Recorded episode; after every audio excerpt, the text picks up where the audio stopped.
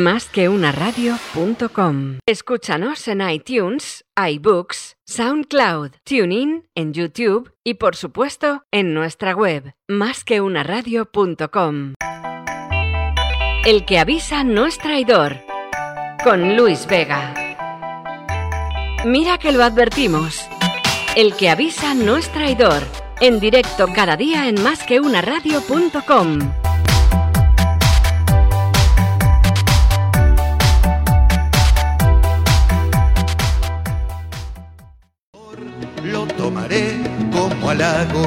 y te beberé de un trago. El que avisa no es traidor.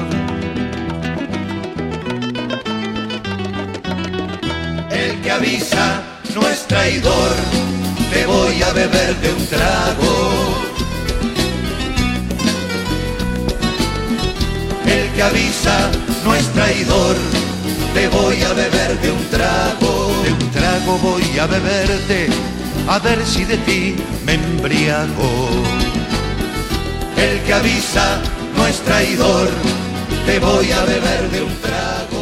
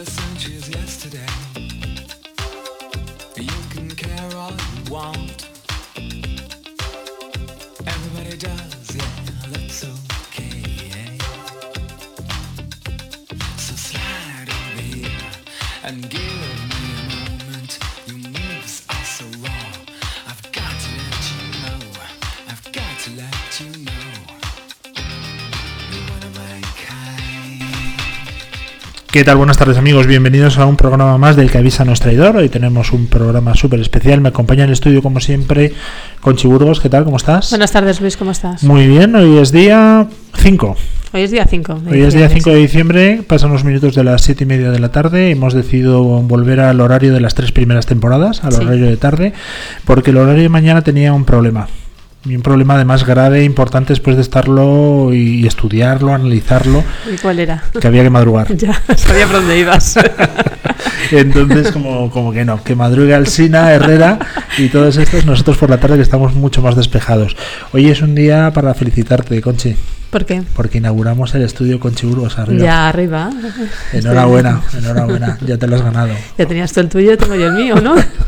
Arriba estarás muy a gustito además, ¿eh? Bueno, Te voy a- seguro, te aquí voy a también. Oye, eh, preséntanos, ¿qué tenemos hoy? Bueno, primero vamos por orden, ¿vale? Si te parece, en las redes sociales, ¿dónde nos pueden encontrar? Pues estamos en LinkedIn, en Más que una radio, en Instagram, en arroba más que una radio, en Twitter, en arroba más que una radio, en el WhatsApp, en el 648-550-456 o en el correo electrónico en contenido arroba más que una radio.com. Ujú. Y luego para escucharnos, eh, porque eso nos lo pregunta también mucha gente. Pues para escucharlos en directo en nuestra web, www.masqueunaradio.com, en nuestras apps o en iVoox. Y al día siguiente, para escuchar el Bueno, podcast, en iVoox, porque tú lo dices. En iVoox, en Spotify, en iTunes. para en escucharnos en directo, estoy diciendo. Ah, no me escuchas. Perdón. Y al día siguiente el podcast Ah, vale, se puede escuchar en todas las plataformas prácticamente, en iVoox, SoundCloud, iTunes, TuneIn, en Spotify, El otro día nos en dijo, María, apps, en nuestra web. nos dijo María Blanco que había una nueva plataforma y digo, mira, ya no. Ya no, Ya yo creo que ya tenemos ya no bastantes, damos ¿no? abasto. Ya. ya con las que hay, Nos si nos pasamos la- escuchar. el día y, subiendo. y vamos a recordar una cosa, ya que estamos eh, a día 5, eh, va a ser fiesta o festivo el viernes y el lunes. Sí, El viernes a nosotros no nos afecta porque siempre estamos de fiesta los viernes, con lo Hmm. cual, mm, bueno, pues bienvenido al resto de los trabajadores de España a unirse a nuestro festivo. Y el lunes sí es fiesta, con lo cual vamos a pasar al martes el programa de nuestros soldados, el de series. el de series que había, nuestros soldados, el vídeo que tenemos que publicar. Eso es lo que te quería comentar. Vamos a publicar un vídeo, va a ser un formato estreno televisivo. Bueno, esto ya, eh, el no more, ¿eh? Vamos a estar nominados a los Goya. Yo creo que sí, dentro de nada. Una vez que los Ondas nos han dado sopas con ondas. Los Goya los también, Goya. también han nominado y no estamos, ¿eh? Para el año que viene, no te preocupes. Venga, vamos a nuestro programa, pero vamos a hacer una cosa. Hacemos una pequeña pausa y entramos inmediatamente ya con nuestro invitado que está relacionado con el mundo de la banca, la banca de inversión y sobre todo la tecnología. Pues vamos.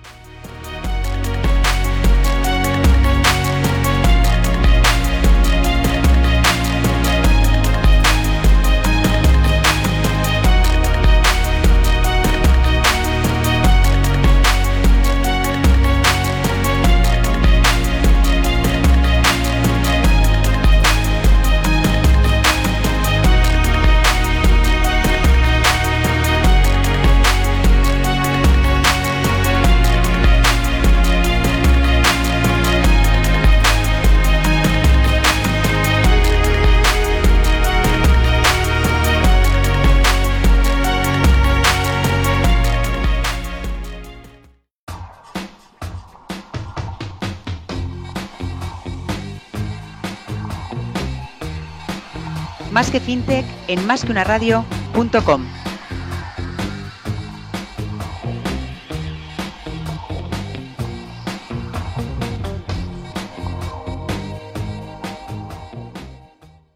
Escúchanos en iTunes, iBooks, SoundCloud, TuneIn, en YouTube y por supuesto en nuestra web másqueunaradio.com. Másqueunaradio.com.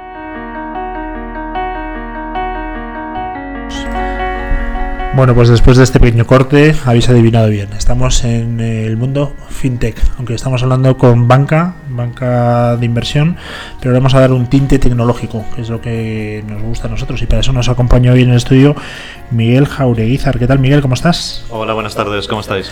Te- la verdad es que nos alegra un montón que estés con nosotros, pero si te parece, vamos a que te pase la radiografía con Chiburgos. ¿Quién es Miguel? Que todo el mundo te conoce, obviamente, eres más conocido que CR7, pero bueno, para algún despistado que haya por ahí, ¿quién es Miguel, Conchi? Pues Miguel Jaureguizar es el director de desarrollo digital en Renta 4 Banco, es ingeniero de telecomunicaciones y máster en economía aplicada. Además, actualmente es profesor de finanzas y asignaturas tecnológicas en varias universidades y escuelas de negocios como el Instituto de Empresa, Instituto de Estudios Bursátiles y el CEU, entre otros.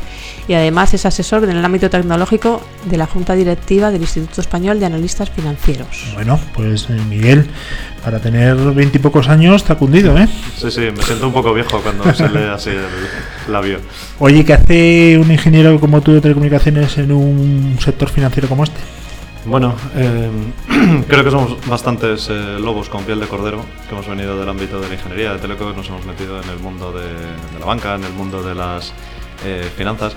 La verdad es que es por donde te lleva el, el mercado laboral y el mundo de la banca es curioso que es más consumidor de tecnología que el propio sector de la tecnología, con lo cual pues parece un destino eh, más natural de lo que luego resulta así en, en primera instancia. Un Head of Digital Business, eh, ¿qué es lo que hace en un banco? Pues eh, es una buena pregunta. A mí también me gustaría saberlo. Así que si, si le encuentras la respuesta, pues te agradezco que, que la compartas conmigo. Eh, yo creo que en el mundo digital en el que estamos hoy metidos, los bancos y las entidades financieras, eh, tiene mucha función de, traductor, de dedicarte a traducir las necesidades del negocio con los requisitos de la tecnología, con cómo está evolucionando todo a una velocidad altísima y con lo que necesitan los clientes. Así que solo con ser capaz de eh, traducir a todos estos grupos lo que necesitan unos y otros, yo me doy más que satisfecho en mi jornada diaria, la verdad. ¿Disfrutas con tu trabajo? ¿Te gusta? La verdad es que sí, sí, sí, no te, no te puedo decir lo contrario. ¿Y un ingeniero de telecomunicaciones no estaría más a gusto eh, tirando redes por sofisticadas 5G que en un banco? Pues mira, mm, yo creo que el, el mundo de la banca y de las finanzas eh, es que es muy fascinante. Es muy fácil en cuanto lo tocas eh, verte inmerso. A mí me da la sensación de que fue ayer cuando dije, bueno, vamos a hacer aquí esta beca en, este, en esta sociedad de valores para ver un poco cómo es este mundo de la bolsa y tal. Y de repente miras atrás y han pasado esos 25 años que decías, pero no de edad, sino desde, que- desde que me licencié. Entonces eh, te das cuenta, sí, de que, que te atrapa. Pues es un mundo que, que tiene eh, una pasión y que tiene un, un interés especial, ¿no? A mí me dice mucha gente, y yo lo comparto, ¿eh? que una organización, sea la que sea, ¿eh? un banco o una pescadería, me da exactamente igual. Si el CEO no quiere cambiar, ya puede haber 25 personas como tú, que eso no va a cambiar. En Renta 4 Banco, ¿cómo funciona a nivel tecnológico? Bueno, pues eh, lo, lo, que comentas es bastante acertado. También dicen los anglosajones aquello de que culture is strategy for breakfast, porque nada puede batir al que haya una, una, cultura de innovación. Lo puedes poner en los papeles, lo puedes poner en los planes eh, trianuales, pero realmente pues tiene que ser algo que, que se quiera hacer. Eh, en Rata 4, en el mundo de los mercados de capitales, estamos por una parte eh, muy, muy preocupados y muy centrados en que la tecnología funcione, que haga lo que tiene que hacer y que sea, y que sea segura, porque son unos mercados globales que son eh, tremendamente exigentes. Pero estamos también muy comprometidos con la, con la innovación, porque la verdad es que siendo además un grupo independiente, pues tienes que estar siempre en la zona de, de cabeza de la innovación para traer las cosas nuevas. Trajimos los fondos de inversión eh, en arquitectura abierta hace más de 15 años, que ahora pues todo el mundo los, los, empieza a poner en sus redes. Trajimos los ETFs por primera vez a España, el primer broker online. Mm, intentamos estar siempre en la punta de lanza de la innovación, pero manteniendo también un poco esos requisitos de, de seguridad y de tecnología cada vez más eficiente que te demandan los mercados. Eh, no, es, no, es, fácil hacer las dos cosas a la vez. ¿eh? Uh -huh. Renta 4 es un banco que está destinado al mundo de la inversión, sobre todo, ¿no? Es un al sí. particular, a la inversión. Uh -huh. Y ahora han salido muchas plataformas donde a través del famoso algoritmo uh -huh. eh, te hacen cuatro cruces y te vas a forrar en cuatro días. Eh, a ver, tu, tu impresión como experto. Bueno, eh, que nadie da duros a cuatro pesetas. Sospecho que esta expresión cada vez está menos en uso por parte de, los, de toda la gente que ya nació con el euro.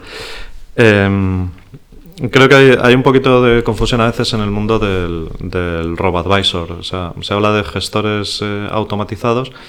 Pero bueno, lo, ya sabéis que la, inversión, por ejemplo, en fondos, pues parte de un proceso en, en tres pasos, que es primero determinar el, asset allocation, luego el stock picking y por último es la, inversión y el timing de la inversión. ¿no? Entonces los advisors normalmente el, el, asset allocation o el definir en que si se invierte más en renta variable, en emergentes o en renta fija, solo suele hacer un comité de inversión. Lo que está muy automatizado es el, el procedimiento, para que sea un procedimiento eh, muy eficiente y muy práctico. Y sobre todo, como en todo el mundo fintech, lo que está muy optimizado, lo que ha elevado mucho el listón, es la experiencia de usuario. Son experiencias pues eh, estupendas que no tienen nada que ver con las que ha ofrecido la banca de forma, de forma tradicional. Y yo creo que ahí está, que ahí está su valor. En el mundo mm, algorítmico, en el mundo del, de hacerse rico con cuatro fórmulas eh, en, en, cuatro días, en primer lugar no existe. y en segundo lugar, si existiera, lo más cercano es un, una gestora estadounidense, Renaissance Technologies, que son un poco el equivalente de George Soros en el mundo del análisis cuantitativo. Son los que tienen eh, algoritmos muy cerrados de inversión y que realmente pues dan unos retornos consistentes.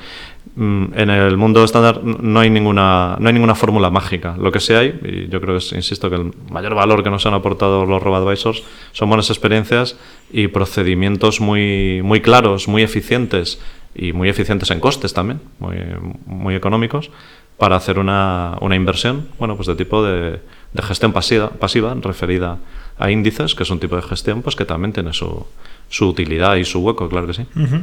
eh, Miguel, sabemos todos perfectamente que eres un hombre del taco, que maneja muchísimo dinero, que, que estás forradísimo. Uh -huh. Entonces mi pregunta es, como responsable de toda la tecnología del banco, con esa cantidad de dinero, mira, me mira Teresa como diciendo, a ver que luego decimos quién es Teresa.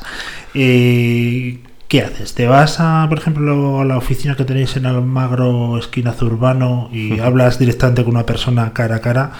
¿O coges tus 10 millones de euros que te sobran, de esos que no tienes ociosos por ahí, y te metes en una plataforma tranquilamente a jugar con ella? Eh, la mayoría de la gente, te voy a poner un ejemplo, hablando de, de, de, esas, de esas cifras. Eh, la mayoría de la gente que hace una transferencia, eh, pues a partir de, de 1.000 euros, 2.000 euros, 100 euros, eh, la cantidad que sea, el 99,9% eh, la hace a través de la plataforma digital, hacen en su banca electrónica y tal. si un día te ves en la tesitura, que estoy seguro de que tú también te has visto a menudo, Luis, Sí, sí, eh, prácticamente eh. eh, a diario, o sea, esas mañanas que no hay programa entiendo que están dedicadas a, a palear los, los fajos de billetes. Efectivamente. Entonces, cuando tienes que hacer una transferencia de 9 millones de euros, pues esa, curiosamente, la sueles hacer en la oficina, ¿sabes? y, y revisando. Eh, yo no me he visto nunca en, en, en el caso, pero buscas otro, otro nivel, ¿no? Es otro de los motivos, por ejemplo, hablando en serio, por el que hay productos como las hipotecas que se trabajan en oficina. No es porque no se pueda hacer digitalmente, se puede hacer eh, perfectamente. Pero las operaciones más habituales y las que tienen menos implicación y las que se repiten en muchas operaciones, nosotros lo vemos en la compra de bolsa, de fondos de inversión, etcétera, que se pueden hacer perfectamente de forma digital y hay otras muchas que prefieres hacerlas de forma eh, presencial. Nosotros hablamos un poco de la eh, unicanalidad, que es lo que intentamos ofrecer, y al final la forma en la que pensamos es en esos, lo- los famosos consumer journeys, ¿no? el, el journey que hace el cliente. Entonces normalmente te mueves un poco entre, entre los dos ámbitos. Pues quizá un, un consumer journey típico de un cliente nuestro es abrirse la cuenta online, visitar su, visitar su oficina para eh, un diagnóstico, una asesoría, una evolución, ir realizando el seguimiento online y pasarse o que le visiten periódicamente o no, o a través de WhatsApp o a través de cualquier medio. Entonces intentar unir un poco, un poco todos los medios. Yo desde luego en el ámbito de la tecnología que llevo ahí en Renta 4, eh, nunca he conseguido hacer la distinción mental entre, entre la oficina física, la sucursal y los canales digitales. Yo creo que hoy en día ya está todo mezclado y, y que así además está, está muy bien. Las personas no somos digitales o analógicas, las personas somos personas, sorprendentemente. Eh, Miguel, imagínate que te llama Juan Carlos Ureta, el CEO, ¿no? Presidente. Presidente. Dice, ven a mi despacho. Tú vas, obviamente, dices, abre roto, ¿qué he hecho? Y te dice, a ver, eh, quiero que seamos más tecnológicos y para ser más rápidos, quiero que compres una empresa eh, inmediatamente para crecer no orgánicamente. Obviamente no te voy a decir el nombre de la empresa. Pero tú sales del despacho diciendo, a ver, ¿qué vertical iría perfecto con nuestro banco, que tiene futuro y que es tecnológicamente muy disruptivo?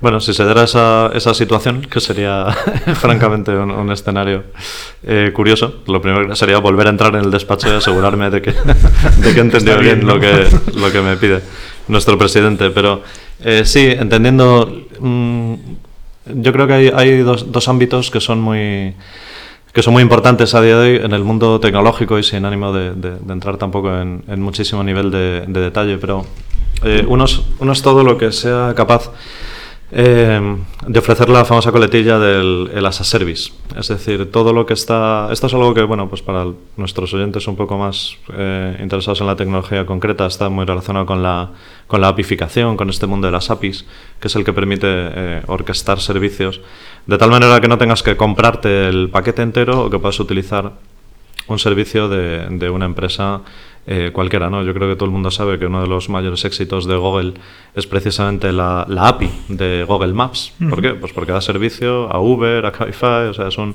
servicio que ofrece Google de forma transparente y por el que ingresa una auténtica millonada, pero porque lo están explotando otros que son los que realmente pueden sacar valor de ese tipo de, de servicio.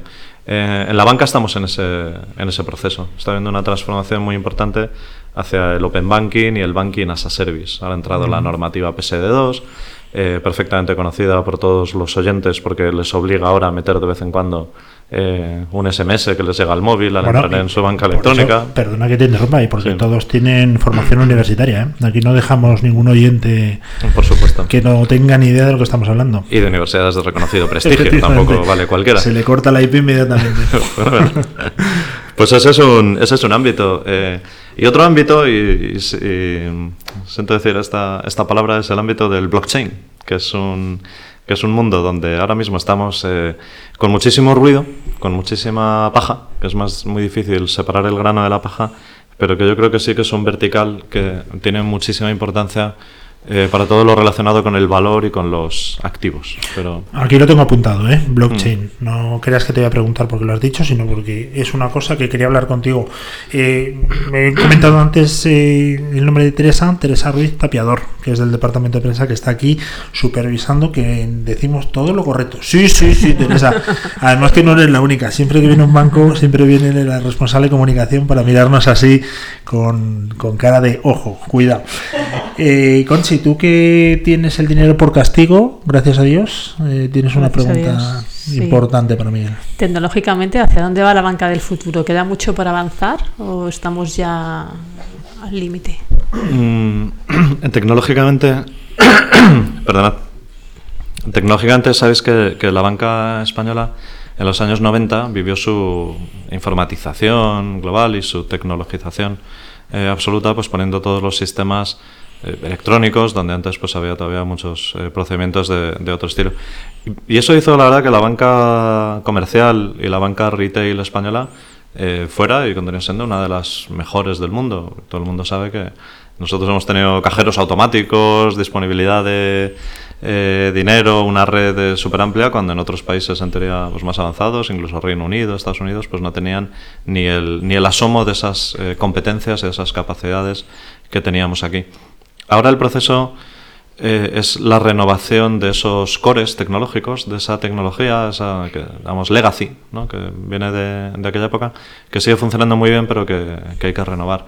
Yo diría que ahora mismo casi todas las entidades están precisamente en ese proceso, en esa re- renovación de las capacidades core, Mm, impulsados por varios motivos, desde los tipos cero hasta el cambio de eh, la propensión de los españoles a contratar, mucho más de forma digital que en forma de red, y luego porque llegan nuevas tecnologías como las APIs, como el blockchain, que poco a poco es necesario incorporar. Estamos en pleno meollo, te diría yo. Oye, ¿se asusta mucho a un banco como vosotros, pero a cualquiera en general? Eh, la irrupción de Facebook, eh, de Amazon, que tienen una cartera espectacular, obviamente, de clientes, a los que van a empezar poquito a poco a hacer eh, pruebas, pero que a lo mejor dentro de 4 o 5 años, o 10, no lo sé, se convierte en el auténtico dominador del mundo financiero. El mundo de estas que, que llamamos las TechFin, cuando son las grandes tecnológicas las que vienen en lugar de esas pequeñitas ¿no? que vienen a hacer la, la.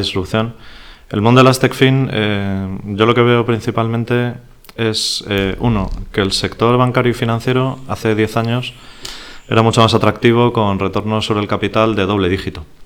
Eh, ahora que los retornos están en entornos más cercanos al 5 o al 4%, eh, yo creo que uno de los motivos por los que no han entrado con tanta fuerza es precisamente eh, por la relativamente baja rentabilidad, hablando del sector bancario y, y financiero en, en general.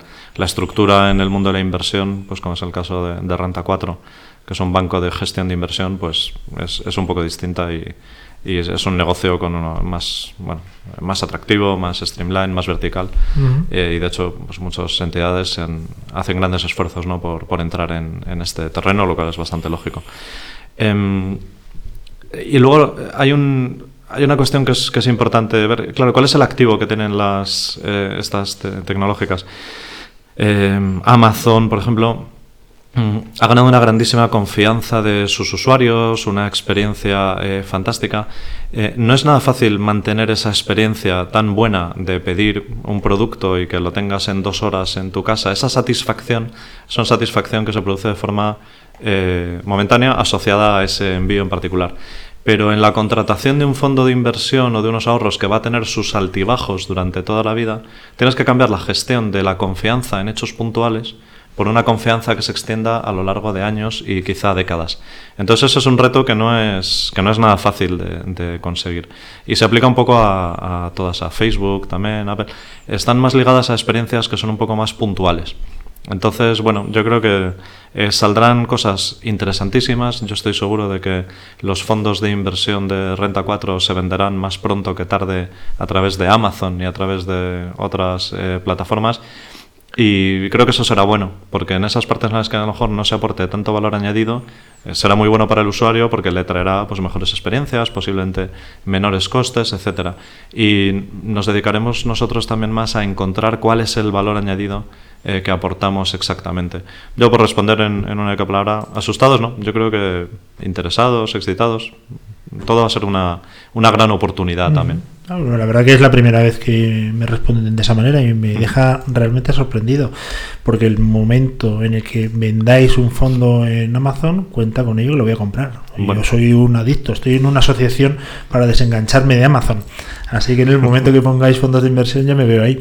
En vuestra página web r4connumero.com, eh, bueno, pues vemos servicios de gestión, fondos de inversión, planes de pensiones, broker online, me detengo ahí, el broker online no significa que sea el robo advisor, ¿no? No, el Broker Online es la plataforma electrónica de, de negociación. Nosotros sacamos el primer Broker Online en España en el año 2000 y bueno, por supuesto eh, ahí sigue el negocio de brokeraje, que aunque es, bueno, es un negocio que cada vez se va eh, comoditizando más y que cada vez eh, pues que tiene más eh, el, valor añadido se encuentra en propuestas pues más complejas, más productos, pero sí todavía queda y quedará durante muchísimo tiempo eh, mucha gente que quiere intermediar directamente en los mercados de capitales y eso es lo que le permitimos nosotros, por supuesto. ¿Y qué opinas de las fintech? Vamos a ir a, una. No es competencia, obviamente, pero empezaron bueno, flojito. Eh, todo el mundo estaba viendo un poco la evolución, a ver qué es lo que hacían. Algunas ya están colaborando incluso con, con bancos, otras están haciendo unas rondas que la verdad es que quitan el sentido. No, no, no acabamos de, ¿verdad, Conchi? De acertar muy bien por qué porque es esas valoraciones que se están dando ahora mismo, pero a mí como experto me gustaría saber si realmente vale lo que dicen o estamos en un boom. Bueno, lo primero que diría es que hay una variedad enorme de fintechs que atacan eh, pues ámbitos muy, muy diversos, ¿no? A mí me parece muy significativo que en el mundo fintech, a diferencia de otras industrias que han sufrido disrupción, el mundo fintech eh, siempre han ido las startups a eslabones muy concretos de la cadena de valor. Es decir, no, no apareció eh, un Spotify mm, que fuera a hacer una disrupción de toda la industria discográfica de end-to-end. No apareció mm, un, bueno, un Napster para eh, que intentara hacer lo mismo, o no apareció un medio de información digital que intentara hacer la disrupción eh, al conjunto de, de- una, de una industria. ¿no? no apareció un más que una radio.com que le hiciera la disrupción global a toda la, industria radiofónica española. Se ha ido a cadenas, de- a, a eslabones de la cadena de valor muy concretos. Se empezó por el mundo de pagos, que es un mundo que tiene, y especialmente pagos en divisa, eh, que era un mundo, que un, un área de línea de negocio que tenía unos márgenes eh, muy elevados, y bueno, pues de ahí han ido surgiendo eh, otros elementos. Yo te diría que es principalmente el subsegmento de pagos el que está eh, sufriendo la, la mayor disrupción, y es porque es el más interesante. De las fintechs que conozco a nivel global, yo te diría que cerca de dos tercios o un 70% están en estructuras colaborativas con el mundo de, de los bancos. Eh, la banca es un mundo complicado, como te he comentado antes, eh, el retorno al capital pues está en, en- en- ya no está en doble dígito como ha estado toda la vida y luego pues tiene cada vez más eh, requerimientos regulatorios, legales, etcétera, ¿sabes? Entonces la estructura de, de colaboración eh, yo creo que es la más lógica. Eh, dicho todo esto, yo creo que lo mejor que nos aportan es el haber elevado el, el listón y el umbral de la exigencia. Para mí lo que más me gusta de las fintech, por lo general, eh, son experiencias de usuarios muy buenas, el volver a poner al cliente en el centro, el volver a eh, tenerlo en muchísima consideración y creo que eso nos ha ayudado mucho a, a evolucionar y espero que lo continúen haciendo y que todos nos sigamos contaminando un poco de ese espíritu fintech. Ujú. Hay bancos de inversión que trabajan aquí en España que directamente han abierto su, su estructura y actúan casi como un marketplace de, de fintech. ¿Eso eh, Renta 4 lo contempla para un futuro? La verdad es que eh, lo vemos desde un punto de vista, eh, como hemos comentado antes, del, del banking as a service o del open banking. Es decir, mm, nosotros, por ejemplo, tenemos eh, EAFIS, que están dando un servicio de asesoramiento específico eh, a sus clientes y que luego eh, la contratación de los fondos se realiza a través de Renta 4 de una manera transparente. Entonces, eh, eso ya lo veníamos haciendo antes y lo hacemos cada vez más, claro. Sí, sí que lo vemos. Yo creo que al final las estructuras estas eh, colaborativas, el objetivo es el cliente, o sea, al final el cliente es el que va a encontrar lo mejor de cada casa y entender lo mejor, lo que más le conviene o lo que más le gusta eh, a su forma de invertir y a su forma de actuar Y es labor nuestra, claro que sí, el intentar eh, ayudarle a que esa necesidad o a que ese deseo que él tiene se exprese de la forma más, más positiva posible, o lo que es lo mismo, no ponerle puertas al campo. Así que sí, yo te diría que sin tener la idea de construir unos marketplaces, de tal, sí que tenemos ya integrados eh, y seguiremos integrando muchos servicios. Volvemos a tus 10 millones de euros ociosos eh, y además con tu parte tecnológica te digo, oye, hay una grandísima inversión eh, para un ICO del lanzamiento de una moneda virtual nueva o vamos a invertir en, en todas las criptomonedas que esto es un tiro. Entonces, ¿tú qué me dices con esos 10 millones? Bueno, te diré que los 10 se han convertido en 11 desde que empezamos a hablar, porque el dinero, el dinero no duerme y no estaba tampoco tan ocioso, por. Recuérdame que habrá una cuenta ahora mismo en Renta 4, ¿no? Eso es lo, lo primero. No, en el, eh, te diría que no. Es decir, mm, a los oyentes y en, y en general, el mundo de las criptomonedas eh, es, es un poco el que nos presenta un fenómeno que es muy interesante, es interesantísimo, el fenómeno del, Bitcoin, de Tether, de Ethereum y algunas otras eh, criptos, que nos explican un poco cómo determinada tecnología va a cambiar muchas cosas en, el futuro. Y es un banco de pruebas muy interesante de algo que es tremendamente disruptivo, que es la, tecnología, la tecnología blockchain pero no son, elementos en los que puedas recomendar eh, invertir en ningún momento. Eh, de forma generalizada y de forma, eh, y de forma masiva. ¿Por qué? Bueno, pues porque hay una altísima volatilidad, porque hay un track record muy limitado y porque hay todavía una posibilidad de que la pérdida sea del 100%, eh, que no es, que no es eh, rechazable. ¿no? Entonces, en ese mundo, en cuanto a las ICOs, las STOs o las IEOs, ahora las Initial Exchange Offering, bueno, pues el hecho de que se tengan que emitir en, Malta, en Gibraltar, en las Islas Vírgenes y tal, pues ya te va dando una idea de que no son las, inversiones eh, más seguras del, del mundo. Sí que te digo que el mundo cripto, el mundo blockchain eh, ha venido para quedarse. Eh, 2020 probablemente va a ser un año muy importante, está cambiando mucho la regulación y yo creo que estos activos se irán incorporando de forma natural a los asset classes con los que trabajan los inversores y que dentro de cinco años no será nada raro Bueno, pues blo- tener una pequeña inversión. El blockchain realmente viene para echar a la banca. Bueno, no, no, no creo que nadie venga para, para echar a Mira como Teresa ahí para echar a la banca. me ha mirado un fatal. No, no, no. Eh, el blockchain lo que viene es hacer una disrupción súper importante por la, por, la, por la base. Eh, no sé, ¿lo explico? Sí, sí, por supuesto. Sí. Estás en tu casa. Venga, pues... Además ya, si gastamos otros 10 minutillos, 12 millones de euros. Ah, pues también es verdad. O sea, yo creo que lo mejor que podemos hacer en esta tarde es quedarnos aquí eh, un buen rato. Eh, lo voy a intentar contar súper rápido para ver si, esto, si esta idea aprende. Eh, en el año 69 se inventó el protocolo TCP/IP, que lo que hizo fue cambiar radicalmente la forma en la que se trataba la información. Eso pues tardó unos años en fraguar, pero acabó generando pues lo que hoy en día es Internet y toda la brutal disrupción que eso ha, supuesto. ¿Por qué? Pues porque se inventó un protocolo que mm, facilitaba o que hacía nativo, de forma natural, la comunicación y la copia de la información. Entonces todo eso luego se manifestó en unos efectos que se, que se dieron bueno, y que hoy en día estamos viendo, el comercio electrónico, los data giants y demás. Entonces, ¿qué es blockchain? Blockchain no es una tecnología, blockchain es un protocolo que permite mover dinero o activos en general, lo permite mover sin necesidad de intermediarios.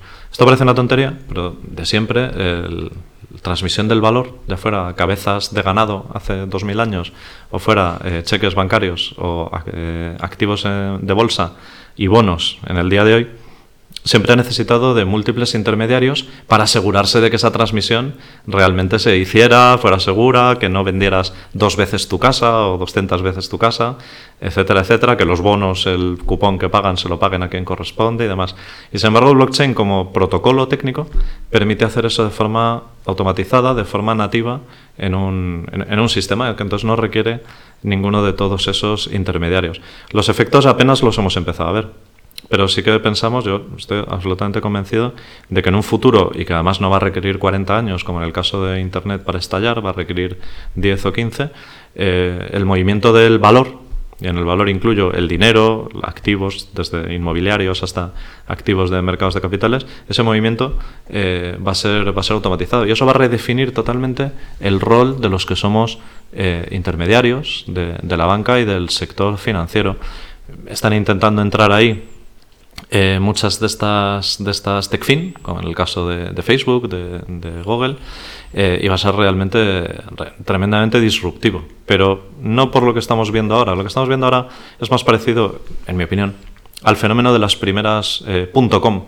¿Tú te acuerdas de quién se anunció, Conchi, en la Super Bowl del año 2000, pagando el- la mayor cantidad de dinero que se ha pagado nunca por un anuncio en la Super Bowl? Ni idea. Pues Coca-Cola. ¿Sí? Una-. Pues anunció una empresa de enorme importancia y que todos recordaréis que no, que era pets.com, es decir, mascotas.com, que era una página web que iba destinada pues a organizar las inmensas cantidades de billones de dólares que iba a suponer el comercio electrónico de eh, comida y materiales para y servicios para mascotas. Bueno, pues hubo un momento que pets.com, que creo que duró unos 14 meses, fue la empresa más valiosa del mundo con diferencia, ¿no? Entonces, eh, yo creo que algunas, algunas no, la inmensa mayoría de las criptomonedas que vemos hoy en día, por ejemplo, y de lo que vemos alrededor de, de los temas de blockchain que están más de cara al, al público, eh, tiene mucho que ver con esto, con este tipo de, de fenómeno de burbuja. Pero también te digo que, por otro lado, de forma callada y mucho más discreta, se está asentando las bases de ese de esta tecnología y de este negocio y se está preparando, bueno, pues lo que será una disrupción eh, muy importante. Desde luego, a la banca en general, no sé, Renta 4 eh, no viene para echarnos, sino que nosotros lo vamos a aprovechar para, para ganar más cuota y para dar mejor servicio a los clientes. Seguro. Y la última pregunta, siempre hago una pregunta de todo a 100. Siempre, siempre. Estas de, de los chinos. Pero veo una cosa en tu currículum que me llama mucho la atención. Tienes un certificado del Islamic Finance Qualification y siempre me ha llamado mucho la atención, primero, porque lo has hecho y segundo, eh, siempre me ha llamado la atención el, si no está permitido prestar dinero, ¿qué hacen estos bancos? Bueno, es- nos eh, pregunta perpendicular absolutamente a lo que estamos hablando. He dicho Eh, que era todo a 100, ¿eh? Sí, sí, no, está, está muy bien. Yo encant- eh, encantado de hablar de todos los temas que son un poco, un poco originales en, en nuestro sector. Sí, yo tengo un certificado por el Charter Institute británico, pues que hice hace mucho tiempo de, pues, de- de clientes que, que tenían mi, las- en la consultora en la que trabajaba, que están ligados a este tipo de, este tipo de inversiones. La verdad es que es un mundo es un mundo curioso, ¿no? A- veces se liga a las finanzas éticas, ahora que está también muy de moda el ESG y tal, porque, claro, impone unas restricciones, eh, si lo quieres ver de forma muy objetiva, quiero decir, impone unas restricciones eh, eh, específicas por unos motivos, pues en este caso eh, morales o, religiosos. Eh, no está prohibido el préstamo de dinero, lo que está prohibido es cobrar un tipo de interés por ello. Un tipo de interés, si me apuras, eh, porcentual. Entonces lo que no puedes hacer es hacer un préstamo al 1%, pero sí que puedes hacer un préstamo y poner una cantidad. Es decir, bueno, te presto 10 millones de euros y el, y el markup, lo que me tienes que volver, son 500.000. Pero no se puede expresar en términos Ah, vale. porcentuales. Luego es un poco más complicado que todo esto y otro, hay muchas restricciones, pero sí, sí, es una industria que, que funciona. A mí me parece interesante porque, insisto, que lo veo muy ligado con, con las nuevas preocupaciones, que, que están muy bien, de los inversores en el mundo del, del ESG. Nosotros cada vez hacemos más de eso. Por ejemplo, si tú tienes una cartera de inversiones eh, con nosotros y quisieras, bueno, pues que se gestionen de acuerdo a determinados criterios. Eh, pues por ejemplo, eso, no quieres invertir en empresas que colaboren con la contaminación o que sigan determinadas prácticas, pues eso es algo que tú como inversor también puedes, eh, puedes demandar y puedes eh, solicitar. Y además que eso se mantenga con el paso del tiempo. Entonces yo recuerdo cuando salió el escándalo de Facebook con Cambridge Analytica, hubo una gran oleada de ventas en todo el mundo y sobre todo en Europa, debido a, debido a los criterios ESG. Se metió como que eso era una grave eh, irresponsabilidad, tal. Entonces eso reposicionó a Facebook en el mundo de la inversión y se generaron una serie de ventas automáticas derivadas de que ya no entraba en el perfil ESG de, de los inversores. Me parece una de las cosas más bonitas que se puede hacer con la, con la inversión. No solo obtener una rentabilidad y controlar el riesgo, sino además intentar orientar eh, esa, esa cartera de valores que tienes, que tienes tú, Luis, de 100 o 200 millones de euros, que estoy viendo ahí en tu pantalla, pues encima orientarla hacia, hacia el bien común. Yo animo a todo el mundo a meter esta parte del diálogo también con sus, con sus asesores, con, su, con sus bancos, para intentar que sirva a un buen propósito también. Bueno, lo que ves de los 100 millones es solamente de uno de los fondos que tengo. ¿eh? Por supuesto, ya sé que lo tienes diversificado. Importante. Eh, o sea que serás el próximo CEO de Renta 4 en Abu Dhabi. Bueno, vamos a ver. eh, vamos a pasar el, el día de mañana todavía. Bueno, iremos poco a poco. Eh, Iremos poco a poco. Teresa, nos hemos portado bien. No tienes abierto el micro, pero un gesto tuyo. Fenomenal. Ay, nos ha hecho el gesto al corazón, me ha gustado. Yo creo que se ha grabado, ¿no? Está grabado. Luego lo ponemos. Eh, Miguel, que ha sido un auténtico placer. Eh, voy a seguir todos tus consejos. Miguel Jaureguizar, eh, todos tus consejos de madrileño, pero de ascendencia gallega. Efectivamente, efectivamente. Pues ha sido un placer. Para ser de ascendencia gallega has respondido muy bien, muy clarito y se te ha entendido perfectamente. Así que Muchísimas gracias, el placer ha sido mío. muchísimas gracias. Gracias Teresa también por acompañarnos y nosotros ya damos por terminado el programa de hoy, no sin antes Sí. recordar que volveremos qué día. El martes. Vale, pero no me mires así de mal. no me acordaba. has hecho dudar. Vale, el martes El estaremos martes, el aquí martes nuevamente con el estamos. que avisa nuestro traidor, pero obviamente seguirán el resto de los programas que podéis escuchar en másqueunaradio.com. Nada más, hacemos ya, eh, recogemos porque nos vamos de vacaciones, hacemos las maletas y si Dios quiere el martes estamos aquí. Ojo, como se me deben las vacaciones, el martes No no vuelves, estoy. ¿no? Estoy sola, ¿no? Vale. Me llamas por teléfono y entramos por teléfono. Nada más, un fuerte abrazo para todo el mundo y hasta el martes. Lo tomaré como halago y te beberé de un trago. El que avisa no es traidor. El que avisa no es traidor. Te voy a beber de un trago. El que avisa no es traidor. Te voy a beber de un trago. De un trago voy a beberte. A ver si de. El que avisa no es traidor. En directo cada día en másqueunaradio.com. Másqueunaradio.com. Escúchanos en iTunes, iBooks, SoundCloud, TuneIn, en YouTube y por supuesto en nuestra web másqueunaradio.com.